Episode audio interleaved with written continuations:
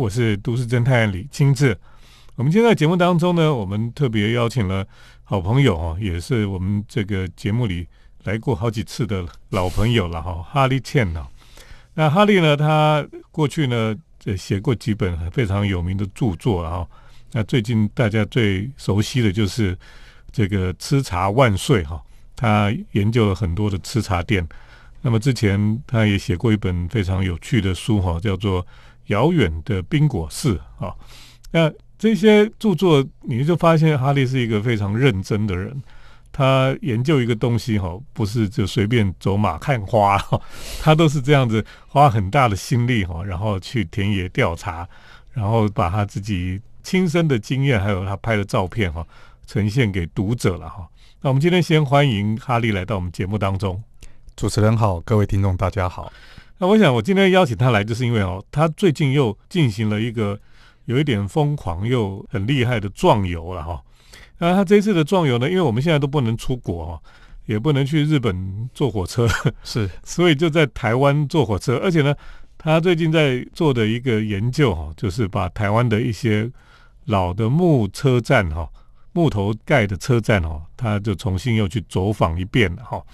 哈利，你为什么突然又想到要去看这些老的木造车站呢？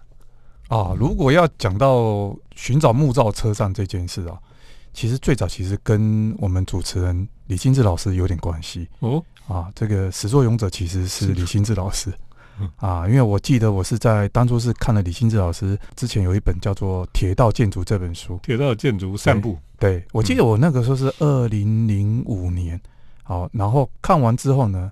我在二零零六年就查了资料，发现啊，台湾其实硕果仅存的木造车站还剩十几个。嗯，然后呢，因为啊那本铁道建筑的启蒙，我就发现啊，那这些木造车站不过就是铁道建筑的一部分嘛。嗯嗯，所以我就当时找离我最近啊，从新竹开始拜访了六个车站，一直到大甲。啊，总共从新竹那个香山车站，然后接下来就是也海线，我们所谓的海线五宝五五个木车站，嗯，啊，从唐文车站、大山车站，然后我记得还有新浦日南，还有追分车站，总共五个车站，嗯，哦，那一天到最后一个追分车站的时候，其实已经傍晚的了，所以后来就直接过夜，过夜第二天才回来，在追分。嗯，对，追分有什么啊？追分其实那没有什么，追分其实那个时候当时已经接近彰化去了。嗯，对对对。然后后来回来之后呢，就突然间发现，哎，寻找木造车站这件事情是一件还蛮有意思的事，而且在当时其实。作战的士人不多了，嗯，除了铁道迷之外，嗯，所以后来干脆就排了一个行程，就一口气从台北开始，沿着我们的西部海岸线一路一直到最南的，当时是算是啊芳寮访寮车站，对，然后再坐我们的南回铁道，再从我们的东部海岸线回来。哇哦，啊，那一次我就发现哦，原来。因为东部铁道当时扩建的关系，所以木造车站几乎都拆掉了。嗯嗯，现在东部剩下的木造车站几乎都是林业啊，就是我们之前伐木用的。嗯嗯，啊，所以如果要找这些木造的这些古迹的话，的车站几乎都是在西部线上。嗯嗯，所以这样算起来，台湾现在还有仅存的这些木造的车站有几个？我之前有统计啊，如果不要算林业的。或是其他矿业的车站不要算的话啊，还有剩下差不多十三个属于台铁的，还而且是还在服役的。嗯，对对对，哇，这的确是非常特别哈，因为整个台湾地区就是因为城市的发展啊，交通哈，就很多老车站基本上都拆掉了了哈。对，那么就是可能就是有一些比较偏僻的地方，或是比较偏远的路线，反而就是因为大家忽略他们，那他们就反而被保存下来哈。对。我刚才提到那十三个，其实都是在我们所谓环岛的主线上是，那其实还有所谓的像啊，我们集集线啊这些副线上面啊，上面都还有支线。但支线的话，因为观光的关系，所以他们大部分都已经没有在服役的功能性了。对，嗯好，等一下我们再继续请哈利来跟我们分享哦，台湾这些非常有意思的木造车站。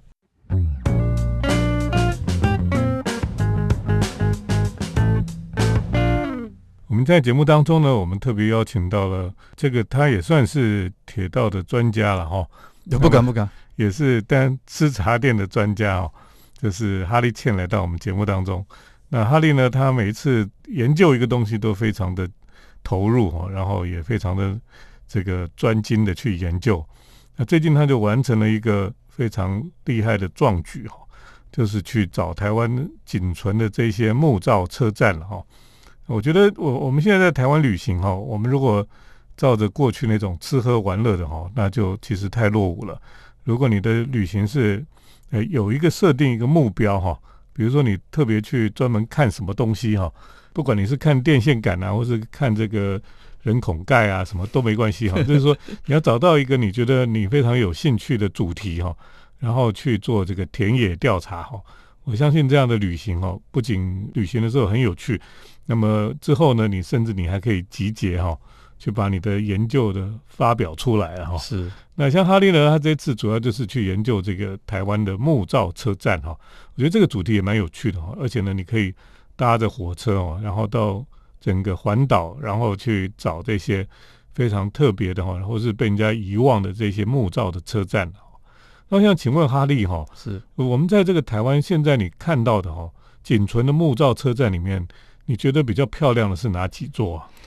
呃，如果要我选几个比较漂亮的话，像如果以北部的话我还蛮推荐可以先去我们现在的新竹车站，其实就很漂亮。虽然它是不是木造，嗯，但因为今年因为它有重新在整理过的，对，而且它已经超过一百年了，对，所以它现在的状况非常的漂亮。然后呢，新竹车站其实是跟东京车站是同一年。啊，对，同一年，所以它是跟。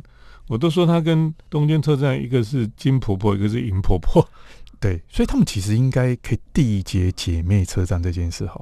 对，所以台湾跟日本其实，在铁道上是有很多共同点是可以去嗯好做连接。可是他们这样子缔结姐妹车站到底有什么帮助？其实最主要是话题啊，啊，就是然后吸引对方的。观光客来自己国家来旅行，对，可是问题现在是没办法。对，不过他可能是提早嘛，这个我们说现在都是提前做准备嘛。嗯嗯嗯嗯。然后我刚提到说新竹车站的下一站，我记得香山车站。嗯哼。香山车站因为前几年刚好新竹县政府啊，他有把它重新再维修整修过，所以他把它表面那些旧的漆啊全部都刮掉。所以它就呈现一个木头的颜色，没有错。那听说刮那个漆，这一层一层刮掉，你会发现那不同历史啊，好几层，对，非常多层，每个且每时代颜色都不太一样。对对，然后它现在状态其实蛮好的，不过我不太喜欢他们那个天桥了，就那个天桥后面新盖的，很丑。对，这真的有点像怪物一样。嗯，对。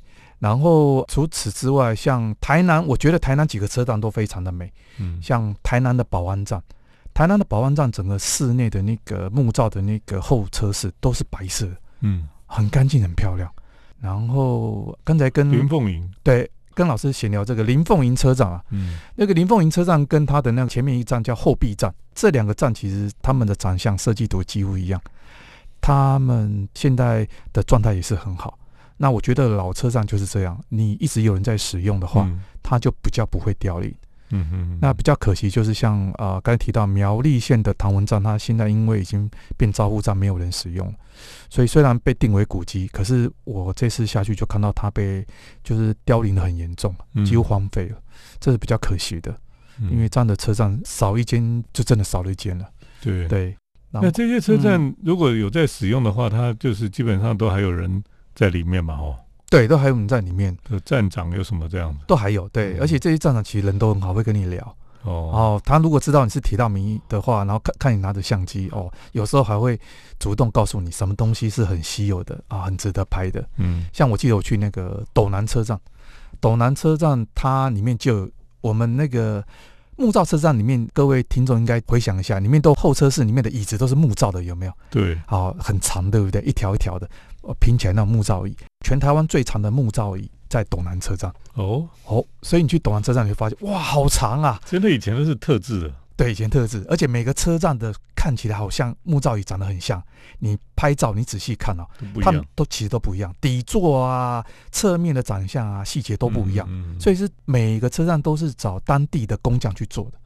可是我们，当然我们去日本就可以看到很多这种木造的简单的车站很多了哈。对，因为日本比较冷哦，他们在那个候车室里面都会摆一个那个暖炉的，啊，对，暖炉，对对 对，有时候暖炉上面会有一个这个水壶在上面烧。啊，对，哦，那个暖炉很重要啊，对对对，因为常常在冬天的时候，嗯。在日本啊，那个候车室下，大雪的时候，每个人都想挤进去啊，对，你没有挤进去那个有暖炉的房间，你真的会冷死在月台上。对，所以台湾当然是因为台湾都很热啊，所以用不到那个东西了。哈。是是是，好，我们等一下继续请哈利来跟我们分享。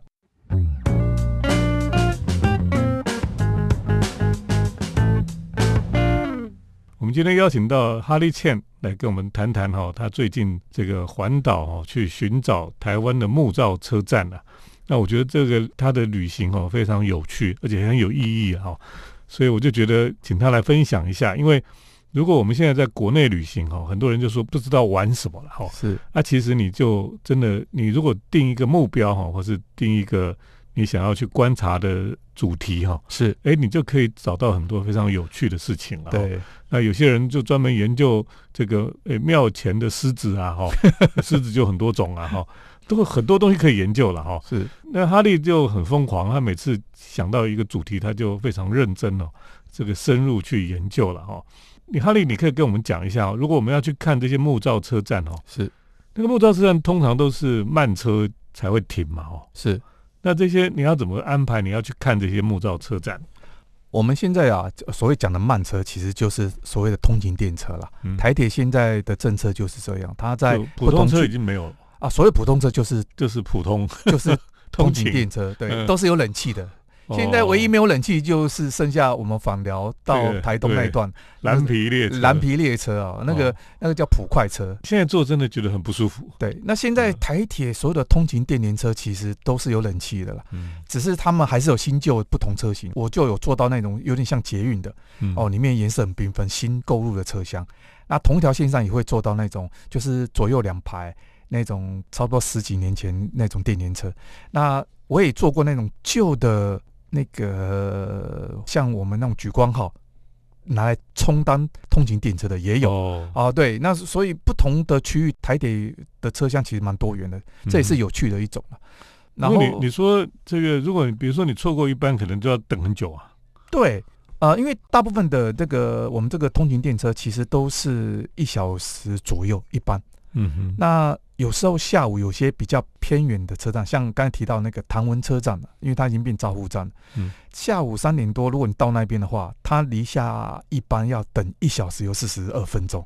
哦所以你就坐在候车室，然后像个老人在那边打瞌睡，坐在月台上了，因为候车室其实它已经封坐起来了。在坐在月台上。对，月台上，但它还月台室是有整理的，还蛮漂亮的。你说什么招呼站是可以招呼，就火车会停下来啊？呃，他们有分等级啦，招呼站有分一等、二等、三等。那招呼站的意思，其实它不一定五人，可是在啊、现在几乎都是没有人看守的。对，然后招呼站只是它一个等级而已，就代表它这个站其实它没有这么，已经没有这么重要的车站了。嗯跟它的那个进出的那个每个月流客量有关了。嗯然后做这种木造车站的铁道旅行，其实我还蛮建议，就是你要随遇而安，然后重点不在于快，它刚好是慢。嗯啊、你其实我们人生中，尤其现在在城市里面，我们很少有机会说坐在月台上等一台火车等一个小时吧。这种机会我现在都。看到有一个画面，就是哈利坐在月台上，然后旁边有一只猫这样走过去哦。那其实说等一个看夕阳的地方嘛其。实说等一小时，其实也没这么久。为什么？因为我们到这个木造车站还要先拍照，嗯对不对？等你拍完，差不多剩下三十分钟了，再喝口水嘛，坐一下，待会车子就来了。而且这些 木造车站所在的地方风景都很漂亮啊。可以看夕阳吗？还是看哦，尤其像啊，有讲到看夕阳，看海景的吗哦，？我很哦有，我很推荐嗯那个听众去一个地方，在苗栗嗯海线的新浦站，它也是海线五宝其中一个车站。嗯新浦这个车站很特别，新浦啊，新浦嗯啊，新浦这个车站很特别，就是它在候车室购票的那个橱窗就可以看到远方的海边。真的哦，对，所以那个夏天的时候，我很喜欢来这个车站。嗯你会看到远远那个海我们那个海海岸线的那个蓝色的光，就映在那个反射在那个售票口上面的玻璃上。嗯就觉得好像仿佛如果用长镜头拍的话，好像车站窗户外面就是海边。啊，这个车站很有意思。新浦是离通宵很近，啊，很近啊，它就已经是海边了。对，通宵就在旁边而已。哦，对，它就是离什么白沙屯那里都很近，他们都在一条线上。嗯对，，都属于苗栗的海线。所以你说我们如果要去看这些老车站，到底要怎么去？就坐慢车去哦。对，坐慢车去。然后它唯一注意的是，这些木造车站大部分我刚提到，在我们北段有分山线跟海线嘛。嗯，对，那他们大部分都在海线，所以你要坐海线才可以。你坐到山线就不一样了啊，嗯那个风景就不同了。所以在海线有时候可以看到台湾海峡吧，哦，然后看到日落。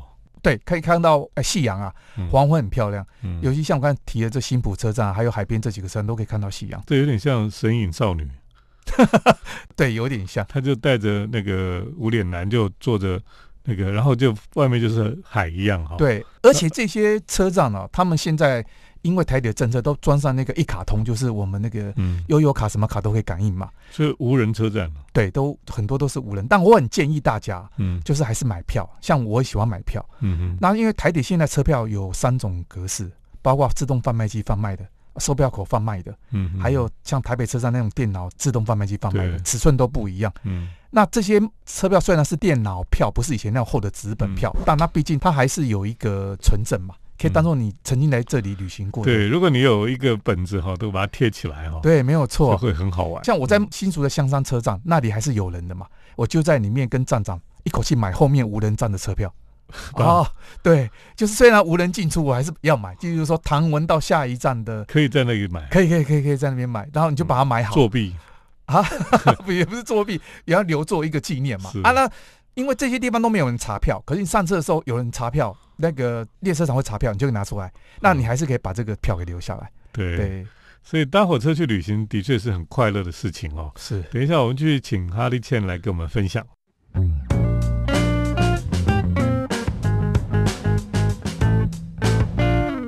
我们今天在节目当中呢，我们都有特别邀请到哈利倩哈，他过去研究了很多，包括冰果室啦、吃茶店啦，哈，都是非常厉害。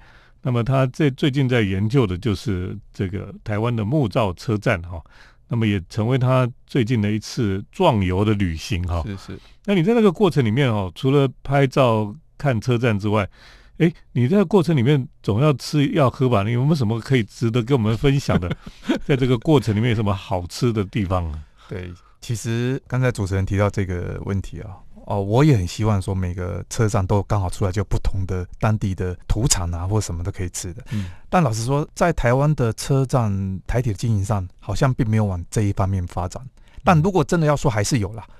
像我刚才说，例如说以西部海岸线来说的话，这些小站每过一段就会有嗯经过一些大站。那这些大站其实有很多还蛮有趣，像新竹它本身就是美食就很多了。美食之都，，对，嗯所以在新竹站啊，尤其是新竹车站，最近刚好有那个台铁便当新的那个企业识别，所以在那边里面弄了一个铁皮的这个银色的这个便当屋，我还记得。真的吗？对对对对，在车站里面，对在车站里面，就是因为便当有不同，很高级的便当啊？就是台铁新推出，他他们找人设计的这个新的便当，哇哦，，对。嗯，然后除此之外，像我记得我当时跑到日南站的时候，那因为等下一班车站还有一段时间，嗯那日南已经属于台中县了，所以我就当地的站长告诉我，你去外面巷口啊，去走几步路，坐那个小巴，十五分钟就到大甲。嗯，那我们知道大甲最有名的大甲镇南宫，哇，那是真是热闹啊！那吃什么？哇，那里面什么都有哎、老师，那个附近什么，我记得我去那边吃了什么，其实我吃好多东西耶、都忘记了。都忘记了，什么菜包什么一大堆的。哦，对，那因为大甲本身就很热闹，我还记得大甲那时候出来的时候，外面还有一个卖豆腐叫铁山豆腐。我后来回家的时候还带了一包豆腐回家。然后像后面像经过彰化啦、台南这些大站，其实都有很多美食了。嗯嗯，所以我们在找木造车站的时候，其实可以沿线顺便去找。对嗯这些木造车站其实都很漂亮哦。那嗯，可是有时候你去就觉得啊，怎么那么荒凉，都没有在用哈、嗯，其实那个如果你在想象说啊，如果那个木造车站里面有一个好的咖啡店或什么，就觉得很浪漫哈、对，我觉得台铁在嗯利用这个古迹车站的时候，其实应该可以用更开阔的心态，例如说可以参考日本。你像你想想看，这些木造车站，它如果本身现在虽然进出的客人很少，但它如果变成一个美术馆或是一个嗯跟文化有关系，介绍当地画家的咖啡馆。嗯哼，那我坐车就在门口下车，那这个建筑本身的价值就完全不一样了。是。我们都知道建筑有人在使用，它就不会凋零嘛，对不对？不过哈利你讲的不错，就是说除了什么餐厅啦、卖便当啦，或者是咖啡店，哎，其实也可以有别的用途嘛，哦。是是是，就是说，如果有一个车站变成一个美术馆，那在台湾就是非常厉害啊，没有人有的。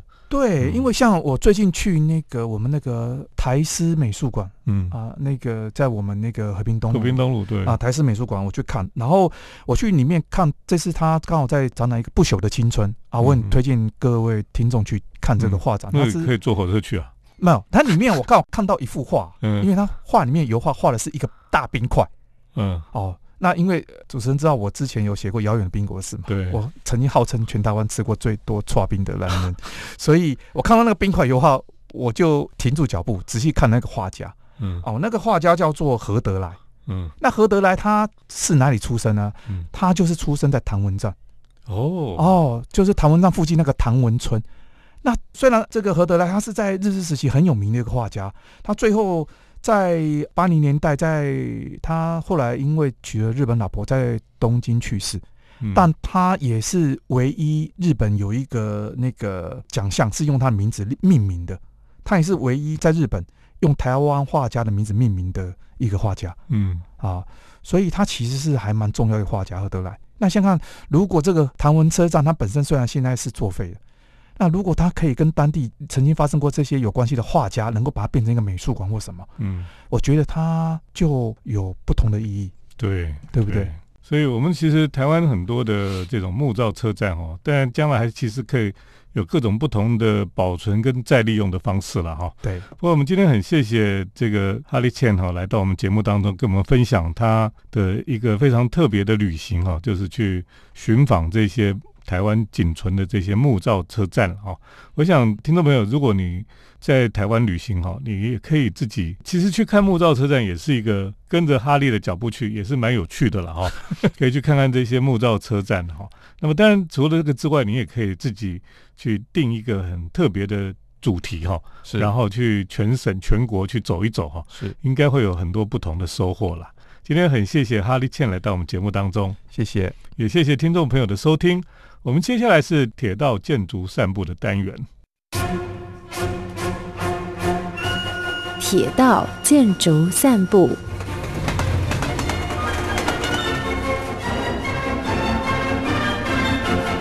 欢迎来到我们铁道建筑散步的单元，我是都市侦探李清志。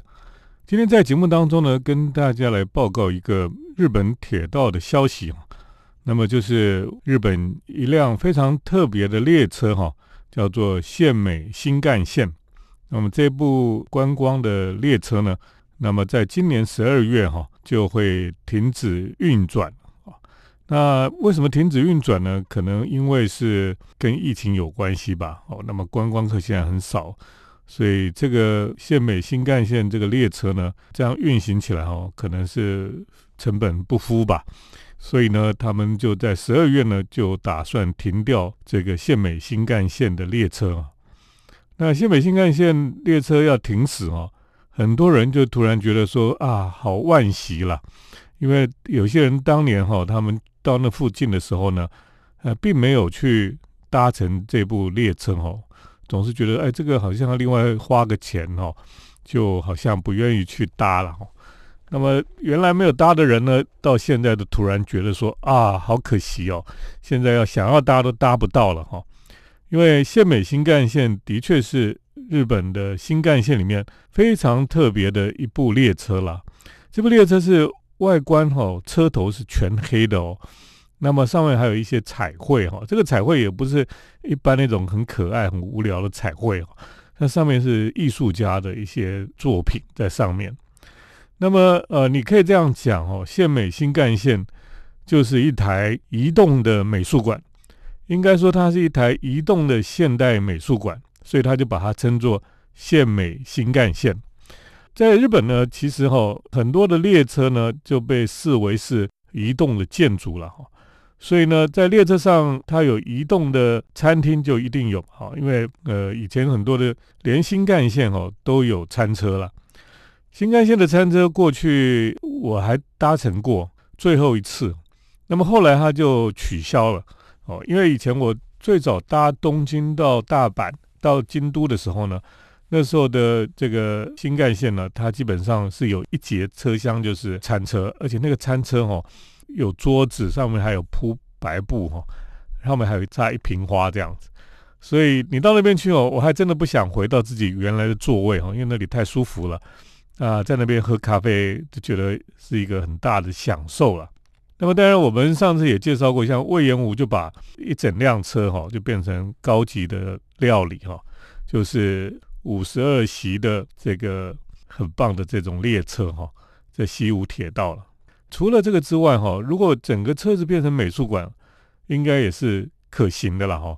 所以呢，县美新干线就出现了，而且呢，县美新干线哦，从越后汤泽。出发了哈，所以它刚好跟整个大地艺术季结合在一起，所以我们上次去搭县美新干线哈，也是在大地艺术季的时候来搭乘，所以就好像是整个是配套的那种感觉哈，就是因为你去看了大地艺术季，哎，你就是要去搭一下县美新干线啊，不然你好像少了一个东西，或是说你去搭县美新干线，哎，你就是应该要去看大地艺术季啊。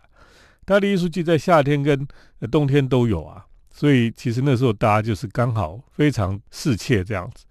那么虽然它跑的路程不是太远，可是这个车子哈，你上车之后，你就会觉得好像进到了一个高级的美术馆。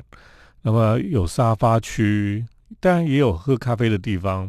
那么当然那个小孩子去也不会说无聊哈，因为它有一节车厢专门让小孩子有一些。